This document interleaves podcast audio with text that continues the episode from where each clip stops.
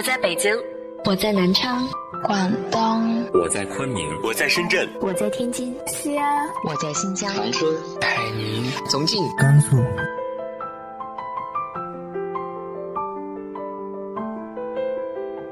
这里是 FM 幺八零八四，昨天的你的现在的未来，我是主播背着吉他的蝙蝠女侠。无论你在哪儿，这里都有我的温暖等你。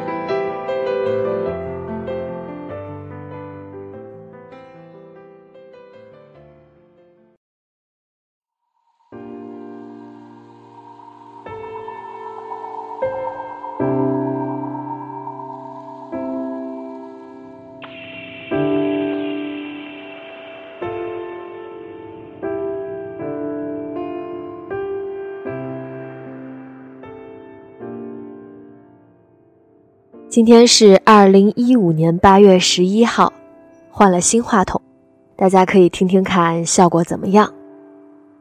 今天要分享的文章来自于何亚娟的《你的努力是为了让你的选择更正确》。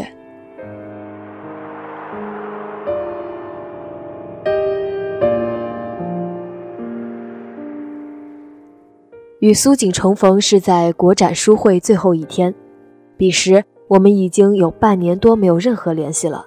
本以为生命中再无交集的人，突然出现在你面前，还说要请你喝咖啡，还是蛮讶异的。我们选了临窗的位置落座，在卡布奇诺的香气中，苏锦说：“亚娟姐，我现在开始有点后悔了，当初就不应该听我妈的建议，回家乡做什么银行系统的工作。”现在我每天做着自己不喜欢的事情，还要强颜欢笑地应对各种复杂的同事关系，真是身心俱疲啊！你说我现在该怎么办？苏锦曾是我部门的一位编辑，半年前因为工作上遇到了一些不顺，加上他妈妈不停地在电话中跟他鼓吹，在家乡为他谋求了一份多么安稳的工作，于是。他动摇了，他提离职，我并不感到意外。他心有余而力不足，他很努力认真，却始终跟别的编辑之间有点差距，这些我都看在眼里。但我能感觉到他是真心热爱这份工作。都说兴趣是最好的老师，我相信假以时日他会做出成绩来的。于是我试图挽留他。苏锦，你不要急，你先不要跟其他编辑比，你跟你自己比，你不觉得你已经比刚开始来的时候进步很多了吗？我看着他说。他微微一愣，抬起头来。你之所以做书慢，只是因为做图书封面的经验不足，而公司对封面的要求又很高。可是你在写方案方面、做版式设计方面进步都很大。你不需要跟别人比，只要跟自己比。今天比昨天进步了一点，就算成功。苏锦是来提辞职的，他以为我会很爽快的答应，没想到我会跟他说这些，一时他不知道该回应什么才好。见他沉默，我问他：“你大学是学什么的？”他回答：“会计。”原来他和我一样。都是半路出家，学了别的专业，却从事了文字方面的工作，可见是对文字工作足够热爱。我让他把母亲和我说的话都抛到一边，仅仅遵从自己内心的声音。一周以后再来告诉我走还是留。一周后，苏锦选择了离开，我当然尊重他的选择。这半年多没有他的任何消息，我想他应该是过上了自己想要的生活，并刻意避免跟我这个昔日上司联系。所以，对于现在突然出现在我面前，并抛给我一个那么沉重话题的他，我一时真不知道如何回答。窗外霓虹灯不停的闪烁。五彩的光映照在苏锦湿过淡妆的脸上，本应熠熠生辉，但他眼中的焦灼与落寞，却让他看起来疲惫不堪。我跟苏锦说：“你的具体情况我不是很清楚，但我的故事或许能给你一些启发。”年少时，关乎我人生的很多次选择都是由父母做的，我自己并没有选择的机会，或者说是我没有赋予自己选择的权利。中考填志愿时，父亲让我填了师范学校和重点高中。后来我的分数能上重点高中，他觉得我上高中考大学比较有出息，于是我上了省重点高中。高二文理分班时，明明我喜欢文科，父母却认为学好数理化走遍天下都不怕，而让我选了理科。直到高考失败，我的分数和本科无缘，父亲觉得望女成凤梦破灭，成天发脾气。虽然现在在我看来，人生足够漫长，如同一部厚重的书，高考只是其中一页，不管考得好与坏，翻过去就是了。但当年对十八岁的我而言，高考的意义重大，是决定人生成败的分水岭。高考失利，在亲戚异样的眼神和父亲的责骂声中，我体会到深深的挫败感。在选择复读还是直接上一所大专院校时，父亲选择了让我上大专，他担心我复读不一定能考好。这一点其实正如我意，我也惧怕重过一遍那种每天算着高考倒计时的黑暗日子。为自己的人生做选择题，是从我离开父母身边开始的。我是在扬州某大学读的大专。扬州城风景秀美，宛如清新淡雅的江南美女，激发我很多创作灵感。高中时写小说被父母认为是不务正业，现在进了大学，终于可以泡在图书馆读喜欢的书，听喜欢的音乐，写喜欢的文字。跟单调又辛苦的高中生活相比，大学的生活丰富多彩又自由自在。美好的大学生活中。我给自己的唯一压力是，我一定要考上本科。定这个目标有两个原因：一是我希望能充分利用大学的时间来提高自己，以弥补高考失利的遗憾；二是当时的就业形势所需，用人单位倾向选择学历高的人才。我希望将来自己求职时不会因为学历而被拒之门外。学历更高，意味着在求职时有更多选择权和自主权，能够选择自己相对喜欢的工作。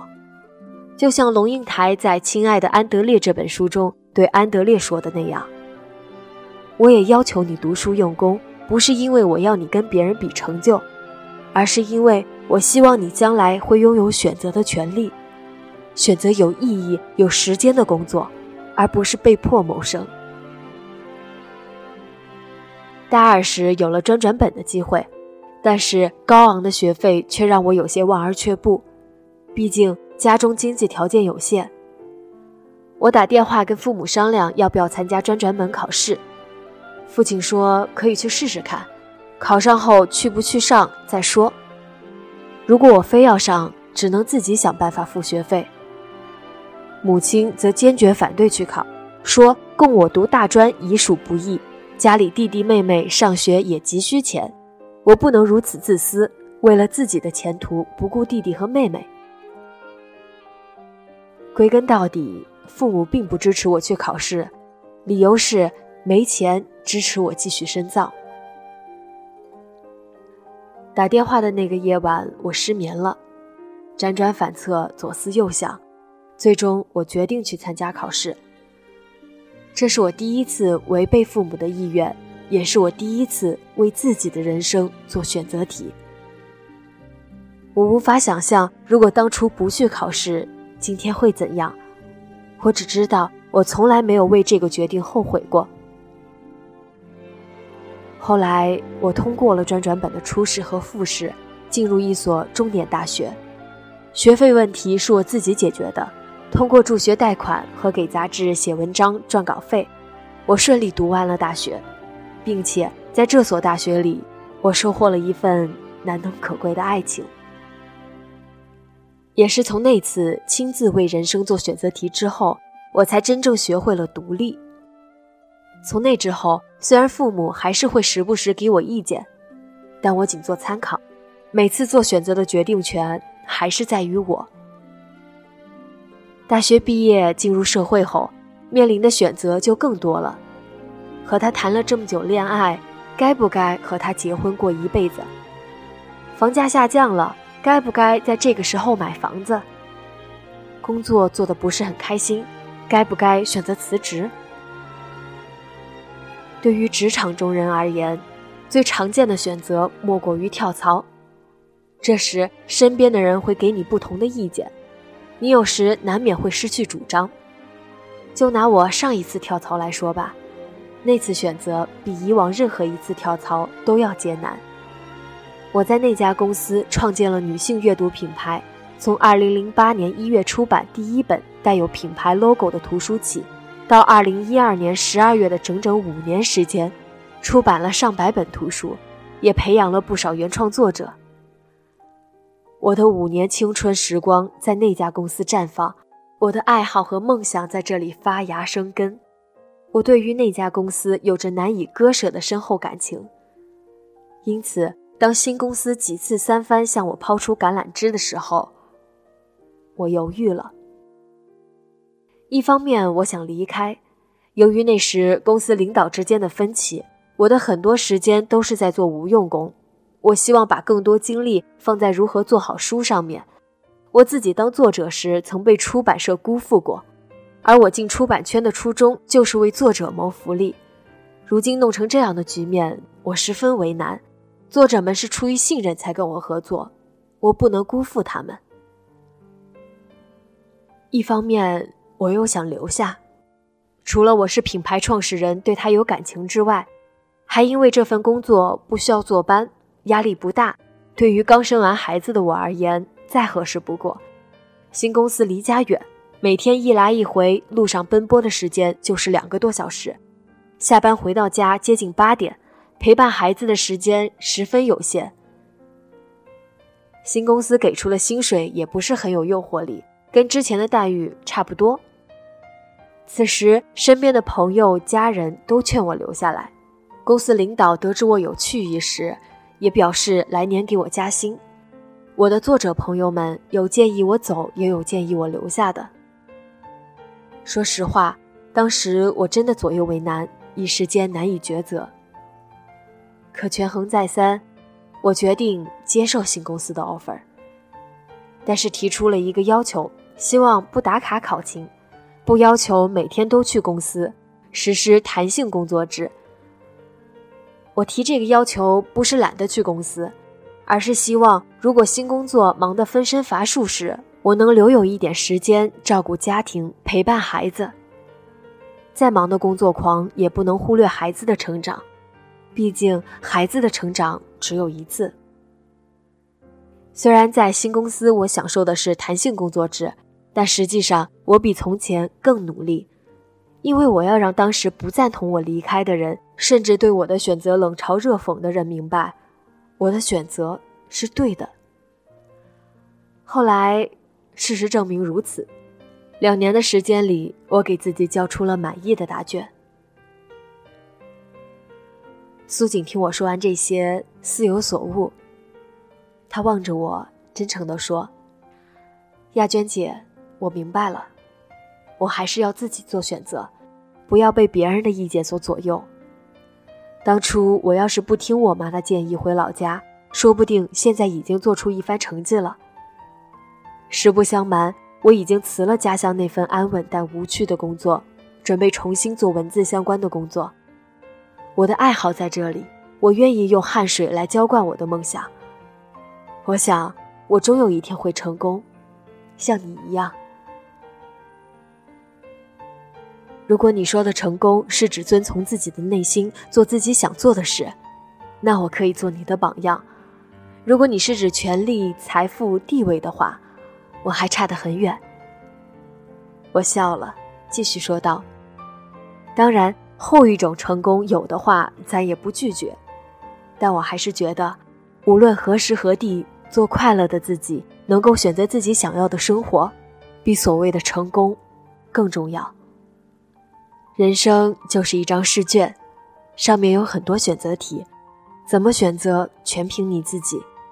纵使人生的选择题没有标准答案，选择的时候也要遵从自己的内心，日后少一点后悔，就算不负此生。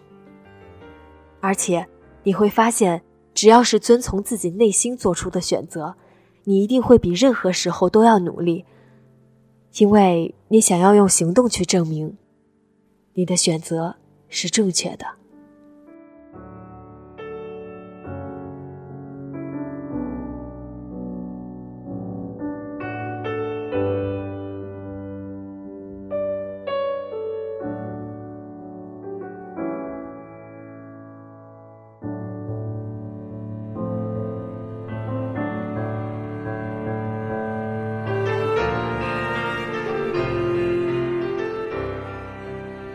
接下来，让我们来听一下今天的听众来信，依旧是语音邮件。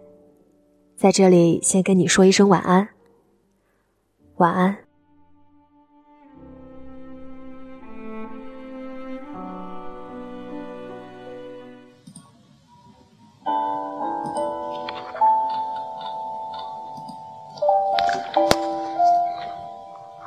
首先，非常荣幸，谢谢女侠姐姐。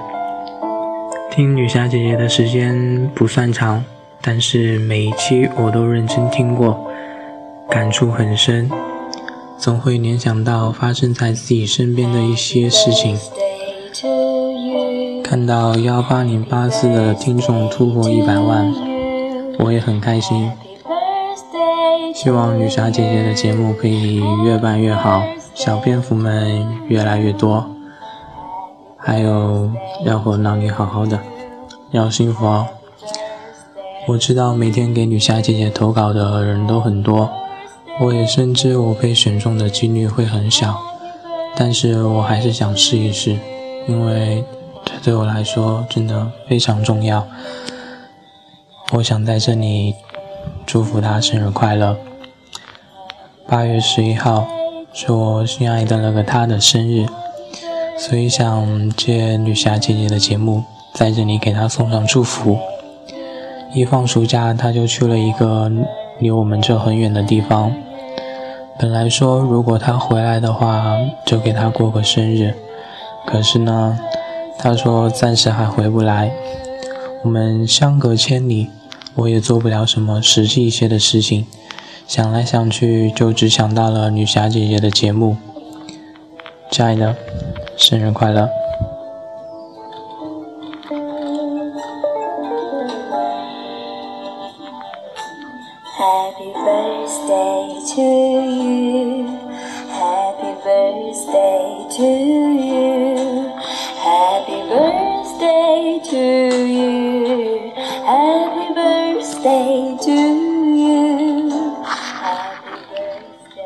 虽然我们相距一千多公里。虽然我们已经两个月没有见面了，但我真的很想念你。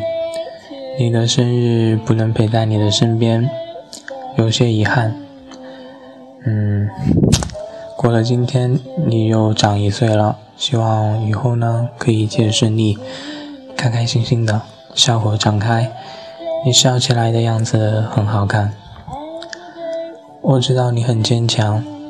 不愿在别人面前表现出来你心里的，嗯，很多时候很多事情都一个人扛着，这很累。我能体会到你的难处，不过没关系，还有你的闺蜜，还有我。